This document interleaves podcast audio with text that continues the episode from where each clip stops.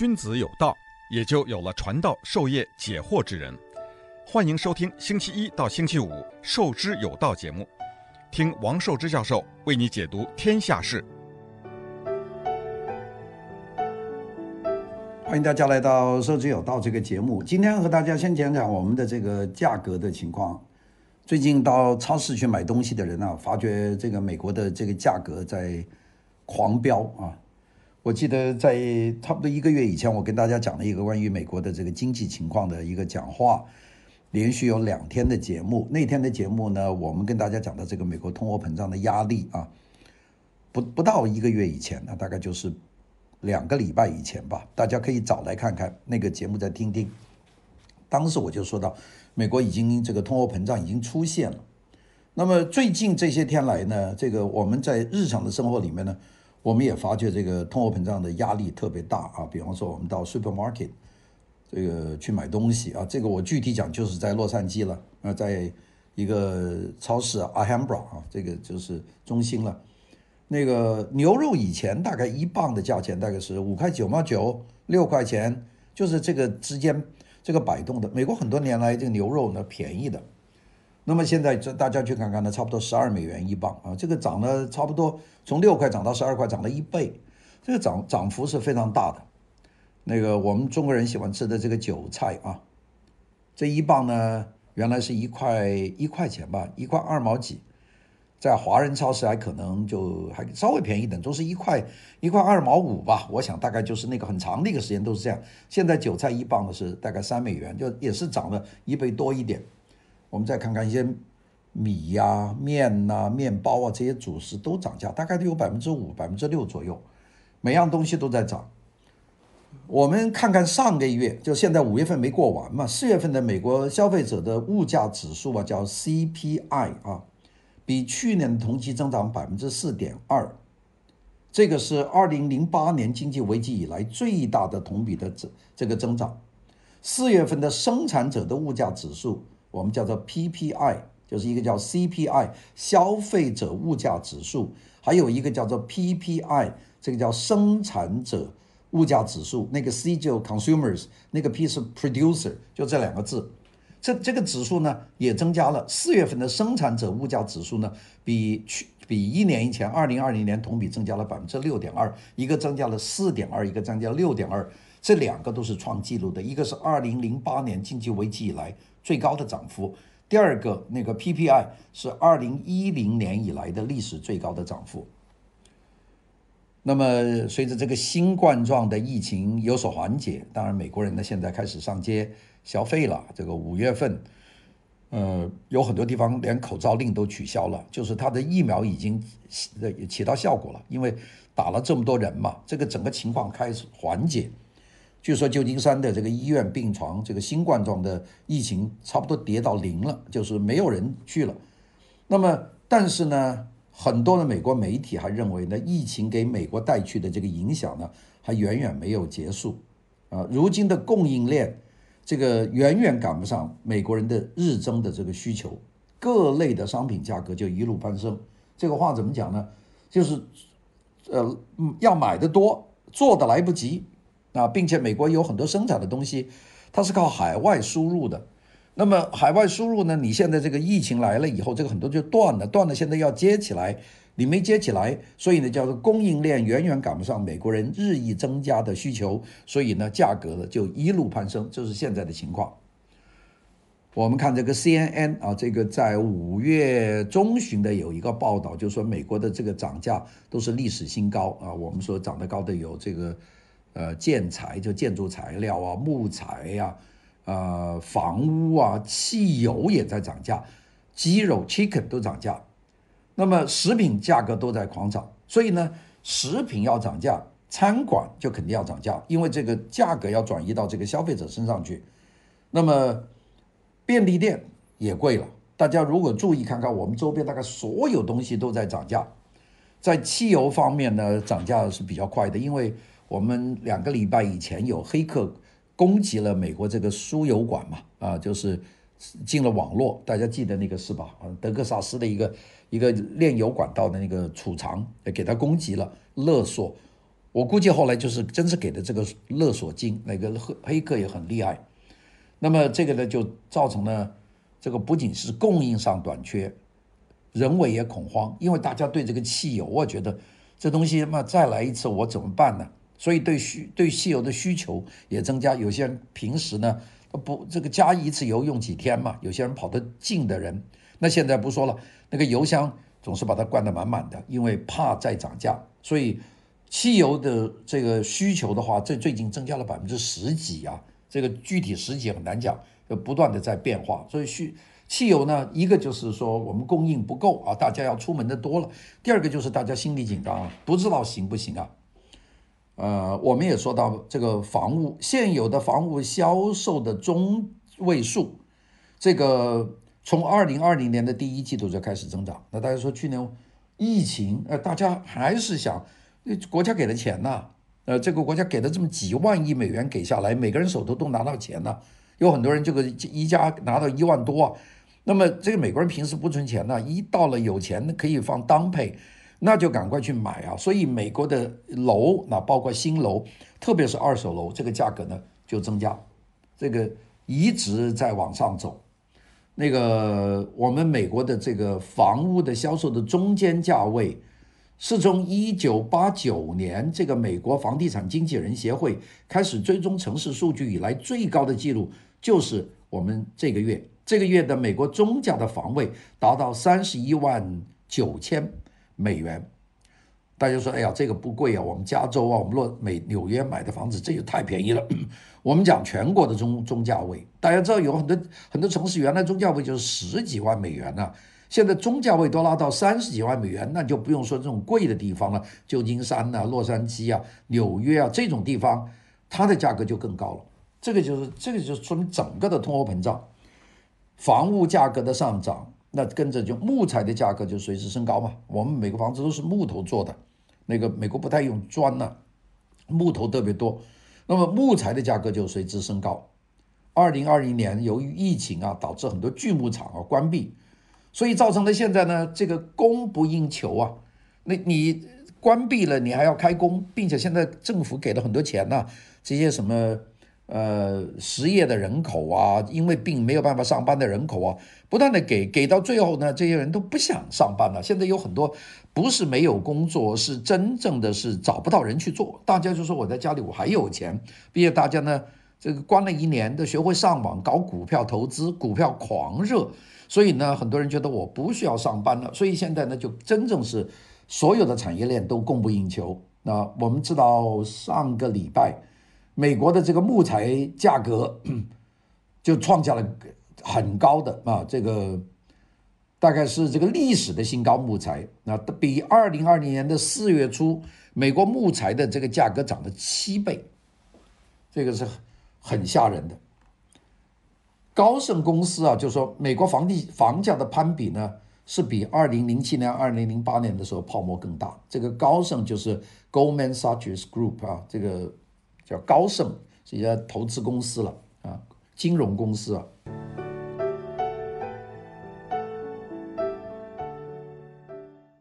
君子有道，也就有了传道授业解惑之人。欢迎收听《授之有道》节目。听王寿之教授为你解读天下事。今年呢，美国公布的 CPI 和 PPI，也就是这个消费者指数和这个呃生产者指数，都超过市场的预料。那当然，美国联邦储备系统的就认为这是暂时性的，呃，过度的膨胀是暂时性的。但是呢，这个华尔街呢，这个。觉得这个东西不是暂时性的，因为投资者啊担心，担心什么？担心这个恶性通货膨胀发生，那那钱就打水漂了。所以呢，这个高盛呢就发出警告，就说这个高盛啊跟美联储是不同的。美联储说这是暂时性的通胀，高盛说这个通胀不会是暂时性的，有很多的数据会出现，这个通胀会爆发，并且呢第一个爆发还不是食品，就是住房。根据美国全国地产经纪商协会啊，在五月中旬，五月十二号公布的一个数据啊，今年一季度美国房价比二零二零年涨了百分之十六点二。那个刚才我讲到了中单户住宅价格中间值达到了三十一万九千二百美元，这是历史的新高，涨幅高，并且这个涨幅呢是从一九八九年有数据分析以来最高的一年。那么当然呢，就有很多人说了，这个高盛的这分析师一个叫 Randy Walker，在最近一个研究报告里说，他说呢，这个拜登政府啊给了几万亿经济刺激，他就带来了通胀的压力。那么全美住房呢，现在情况呢是大家手头有钱，那个而住房短缺，没那么多房子，这个新房子基本上就很少。大家说现在哪有什么新的楼盘呢？这个不多啊。美国这做楼做得慢呢，它不像中国做楼，它一个房地产项目一开就是几千亩这样开下去，美国很少这样的放地。那么，所以大家看现在新楼盘有多少？你说，在我们的这个加利福尼亚，你要想买个新房子，那都得很远很远的地方买。你在市区里面哪还有地？最多是拿拿几栋出来买，那是非常难得的。所以这个呢，就是觉得这个住房的短缺是会继续推动这个房价大幅度上涨。那么很多人说，如果上涨啊，那个百分之十五是很正常的，在未来的这一年里面。那么继续涨呢，可能到通货膨胀，所以呢，越是担心通货膨胀呢，就越是有更多的资金流到这种产业，因为怕涨嘛，买房子就保留了这个价格嘛。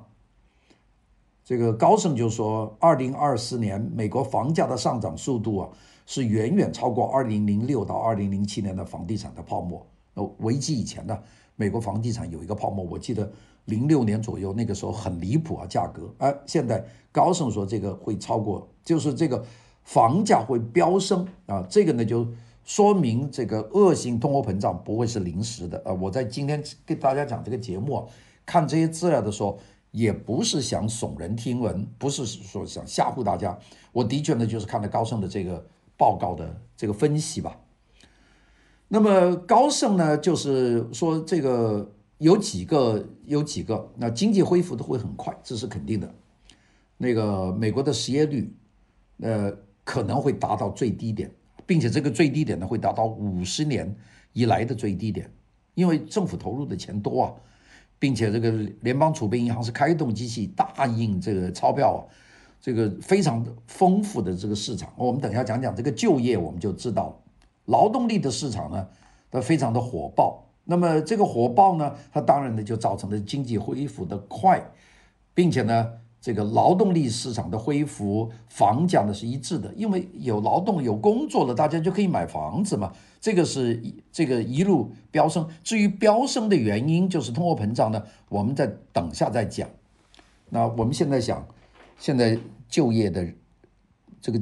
工作岗位很多，找不到人做事，这是美国很少见的。那个我们知道，经济以疫这个经济啊，在疫情当中受到重创，但是随着这个疫苗的这个重接种的普及啊，现在已经开始恢复了。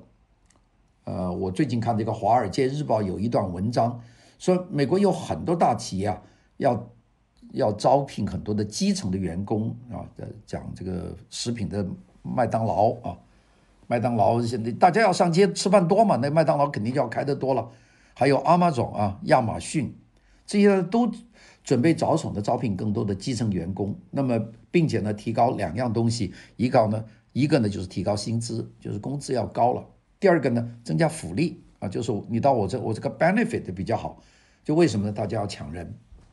我们举几个例子讲啊，这个 Amazon，Amazon 是在疫情里面没有受到影响的比较少的美国企业之一，因为一到疫情期间，那个大家在网上买东西更多嘛。所以，Amazon 呢，在过去一年当中规模不断的扩大。Amazon 呢，最近就宣布啊，计划在全国再招这个七万五千名员工到八万人，这是很大的一笔了。Amazon 人工不算低的，那个，并且呢，只要你来签约，我另外再给一千美元，这个叫签约奖金啊，就是你只要签约，我再另外再给你一千。麦当劳呢也表示，在未来的三个月里面要增加这个一万名员工，就是到各个门市，因为是麦当劳现在开火了，大家要吃饭，这这没有比麦当劳更更快的扩张的更快的，并且呢，麦当劳是有计划要调高这些门市的这些员工的薪酬啊，这个这个美国全国都卷入了这么一种情况。那这个是一个经济好，但是呢，就是大家嗯找不到工作。当然有一个事情呢，有很多企业其实挺抱怨的，就是政府的福利给的太高了。给的太好了，所以现在很多人都不愿意上班。就是我曾经跟大家讲过的，的确，我现在看到有些人呢，就是在家里还还不着急找工作。那么当然呢，这个政府给的钱你是要用完的，用完了以后呢就没有钱了，没有钱呢你就得工作。所以呢，我倒觉得这是一个过渡性的，很快呢就会出现一个美国的这个经济繁荣，但是跟着以来经济发展就是通货膨胀的一个问题。通货膨胀问题是一个肯定的问题。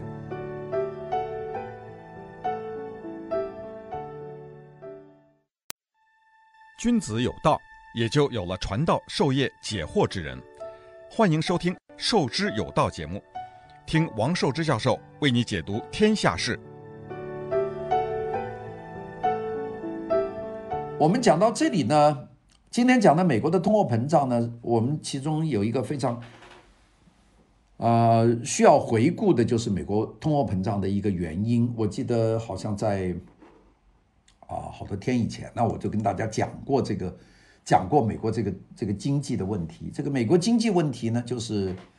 原来啊，美国的这个联邦储备系统，他不太愿意说，我决不决定这个加息或者是减息，这是美国联邦储备系统的一项的这个行为，就格林斯潘时代，他不不吭气的。那么到最近呢，美国这个完全改变了这个方向，就是现在的联邦储备银行这个鲍威尔啊，他就说了，二零二五年以前美国这个不会加息，联邦储备系统，这个这个其实就是干预了政治。这个一干预政治以后呢，当然有大量的人就这里涌出涌进，股市的狂热的发展，这就是一种干预。那么一干预呢，这个通货就上去了。经一个是经济发达，第二个就是钞票印得多嘛。那个美国的供应链呢，又没有全部的恢复，所以这个开工的这个供应的东西不够，那需求大。比方说，我们讲讲一个简单例子，就是这个能源，这个石油不是说你想开采多就开采的多，它就是那么一个量。那过去一年里面呢，大家用的少，所以呢，各个产业链呢就开始减能。现在大家要开车、要坐飞机，要用的能源多，并且夏天到了，这个空调。这个电力用的多，很多电力是用这个这个重油去发电的，这个需求量增加，需求增加呢，你那个产业链没有成倍的增加，而需求成倍的增加，那么这个时候怎么办呢？就只有通货膨胀了，就价格又贵，呃，还有我们前面讲的什么黑客攻击，德克萨斯的这个炼油厂，这个产生了一连串的问题，所以有这种 panic 这种恐慌，所以这个就上去了。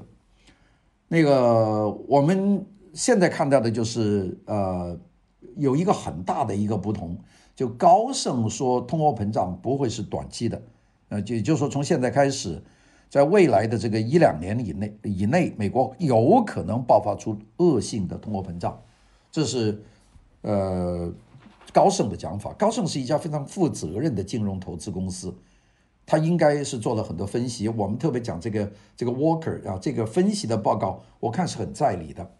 但是呢，我们再看另外一个，就美国联邦。储备系统呢，他发表讲话就是这个美国的通货膨胀是一个暂时的、暂时性的，就政府现在拿了几万亿丢下去了，前前后后大给了五六万亿美元。大家知道美国一年的财政收入，这个政府啊才十三万亿呢，你这一下子又丢进了六万亿，你丢了一半这个美国的财政收入进去，这个可是不得了的一笔钱。这笔钱丢到里面，很多人拿着这笔钱又去做。各各种各样的投资等等，这个经济可能就是过热，所以经济通货膨胀的压力呢是一定出现的。那个纽约联邦储备系统，他就做了一个消费者预期的调查，他说呢，这个呃的确有通货膨胀，他说短期，但短期的有啊。我们知道这一年的通货膨胀当中升值有百分之三点二，它比较温和的，但是高盛呢就没有这么乐观啊。那么。美国很多人都估计，这个美国的通货膨胀率起码是百分之三到百分之三点五之间啊，这个这个是很多的。联邦储备银行是认为是有可能三点二啊，是二零一四年以来最高的一个水平。而美国有很多分析，高盛啊，特别是金融网站这个 Zero Hedge 他呢就是说，实际房价包括在 CPI 当中呢，美国通货膨胀啊，这个上个月是应该是三点五，这个三点五啊，我刚才跟大家讲的有很多东西，比方说牛肉啊这些价格，那就涨了一倍了。我刚才讲那个芹菜呀、啊，那都是一块二毛五变成三块，那你不涨了一倍吗？这些东西啊不显，你买菜的时候你不注意，这个事实上它是在发生的。那么我们说这个最恶劣会怎么样呢？我们看这个 Business Insider，就是有一份杂志叫《商业内幕》啊，Business Insider 就引述了一个宾夕法尼亚的这个沃登商学院啊，这个一个教授的讲话，就来讲这个通货膨胀会怎么样啊？我在这里跟大家讲一讲呢，是希望这个预测不会发生，但是呢，也不能坐以掉以轻心。这个宾夕法尼亚大学沃登商学院是一个非常重要的学院。这个 Wharton School of University of Pennsylvania，这个很多人都是沃登毕业的。他那有个很知名的经济学教授叫 Jeremy Singer 啊，西格尔。他说，美国的通货膨胀率啊，在未来的两年到三年，也就是二二年、二三年之间，会突破百分之二十，相当于上个世纪就是。一九七十年代美国的恶性通货膨胀的场景，这这个想起来就很可怕。如果你你的工资不可能在未来的两三年涨百分之二十吧，但是的通货膨胀涨百分之二三十，那就是说我们的购买力降低了。你说房子，你现在预期五十万买一买一套房子啊，在加州或在纽约，你到时候这个房子变成六十万呢，你那个跟你的预期差很远啊。所以呢，这个购买力强，就包括换汽车也是一样的。所以呢，这个就是会出现恶性的通货膨胀的情况。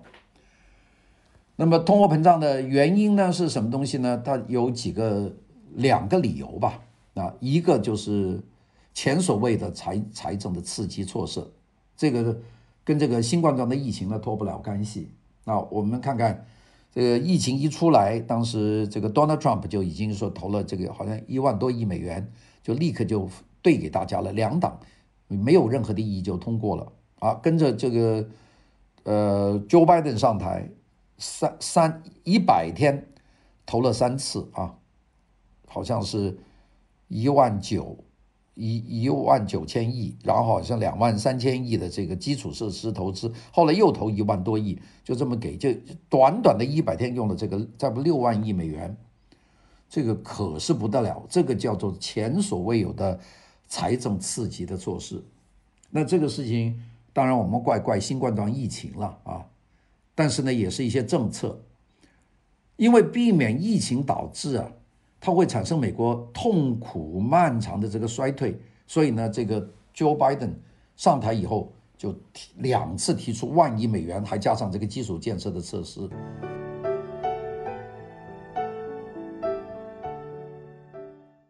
君子有道，也就有了传道授业解惑之人。欢迎收听《授之有道》节目，听王寿之教授为你解读天下事。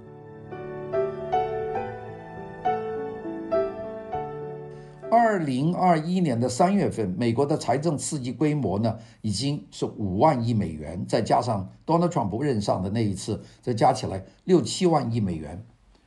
这个美国联邦总署呢，还准备放水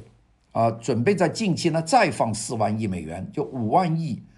根据《纽约时报》的报道，美国政府还计划最近呢还还要投这个四万亿美元，怎么投我不知道啊。可能是还得给他个人，我觉得要再给个人发放这个救济金呢就不对了，因为这个经济已经起来了。但是呢，他会变相的给，就准备再放四万亿。那么据说呢，有一点八万亿是直接给到这个家庭这个援助。哎呀，这个经济恢复，你应该是鼓励大家去去工作呀，不是鼓励大家去这个送钱呢。因为你已经给了三次钱了，你现在再给。当然，拿钱的人很开心了，但是作为一个一个政府来说，你这样给的话，你是倒空了，那怎么办呢？那就靠第二样。当然了，还有这个两万亿美元，它继续用于这个基建，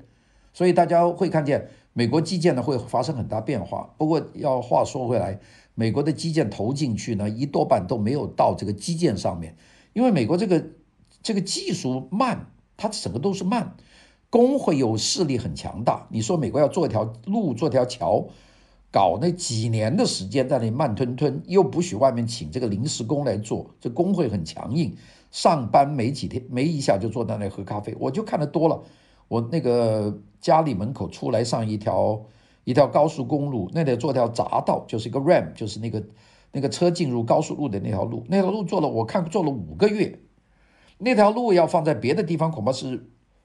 两天就搞完了，在美国搞了五个月，哎呀，又在封路又在修，就没看两个工人，看见他们老坐在路边喝茶，不知道在搞什么。所以呢，你说这个几万亿的这个基建计划放进去啊，它得到的成效。是要低很多的，不可能影响。你想有艾森豪威尔一九五十年代的全国这个 interstate 这个洲际公路的那么快速的成长是不可能的。现在这个整个劳工的这个工作状态和这个美国的体制，它没有这个效益。所以呢，不管怎么说，这政府呢投资已经五万亿，现在还准备再放水四万亿，这个一直放下来，这个呢就是美国的这个属于。呃，通货膨胀的产生的一个重要原因就是水太多嘛，这个钱呢全部丢进去了。第二个原因就是我们说货币供应量的剧增，那是钱太多了，印钞票。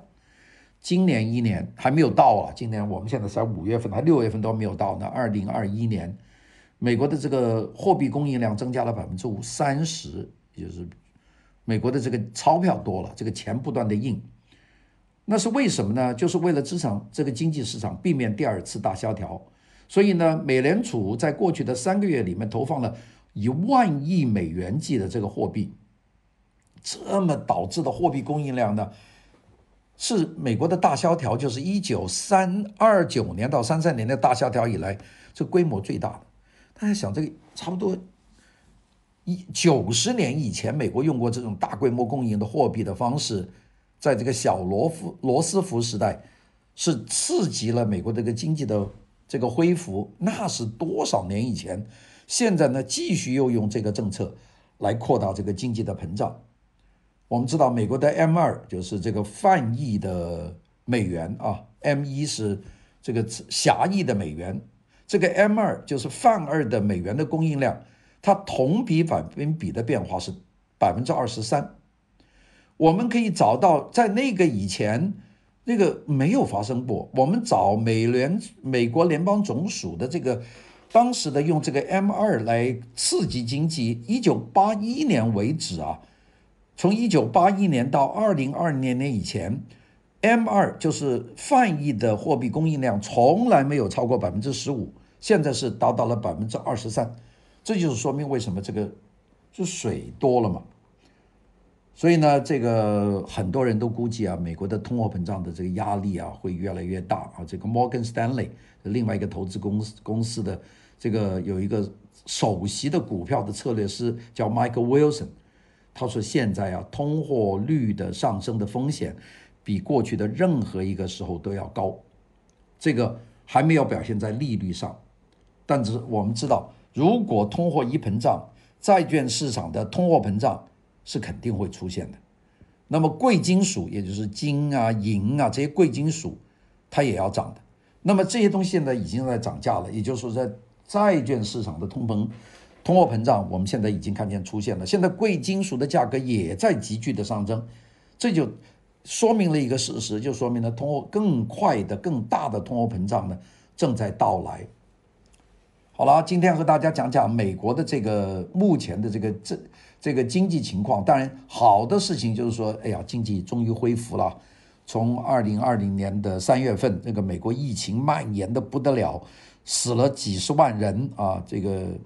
不得了的一场事情，终于通过一年的这个努力，到现在这个一年零二个月吧，应该说这个呃，从二零二零年的二三月份啊，二月份他们还没有进一进入紧急状态，到三月份他们才开始有些警惕。那么一直闹到现在啊，这个闹到二零二一年的五月下旬，啊，这个事情见底了，好像这个不不可能再发生下一次的大规模的爆发期吧？疫苗打了，当然现在有很多说法啊，什么变异啊等等这些，那个我们在所不论。但起码现在看见很多地方是宣布不要戴口罩了，很多地方是解除了这个所谓的 social distance，这些都是一些好消息。那么大家呢也都终于等到一个经济的春天，但是大家马上发现，在这个经济春天到来的时候，我们面临的另外一个问题就出现了，就是通货膨胀。呃，从我们身边要买的这些日用的产品，到我们想计划买的车、买的房，它价格都在飙升。也就是原来你准备要买的这些东西，可能你现在买不起了，啊、可能你平时想随随便便吃一点东西，你现在要考虑到，哎，这个后面多了。多了一位数啊啊！你你要小心了，这个就是一个高通货膨胀的这个这个时间。那么这个时间有多长呢？按照联邦储备系统的讲法呢，啊，他们说不会很长，是一个暂时性的。那么从这个高盛这样的金融公司的分析来说呢，这不是一个短期性的，并且甚至有人啊，就是宾宾夕法尼亚大学的沃登商学院的这个教授。他就讲，他说有可能在未来的几两年到三年，就是一二零二二、二零二三、二零二四这几年里面都会发生恶性的通货膨胀，通货膨胀率达到百分之二十，这个就是令人觉得非常的担心了。哎呀，我当然是作为一个消费者啊，也是希望这个事情不要发生了，但是这个事情正在发生，所以呢，怎么办呢？我们大家都是经历过通膨时代的人。那么我们有足够的心理的压力，那在这种情况下呢，也只只能说我们说广东人老说的见招拆招吧，啊，也就是说见见情况少用啊，还是注意自己的勤劳啊，去积累，这一点是很重要的。好的，我们今天就讲到这里，谢谢大家的收听，拜拜。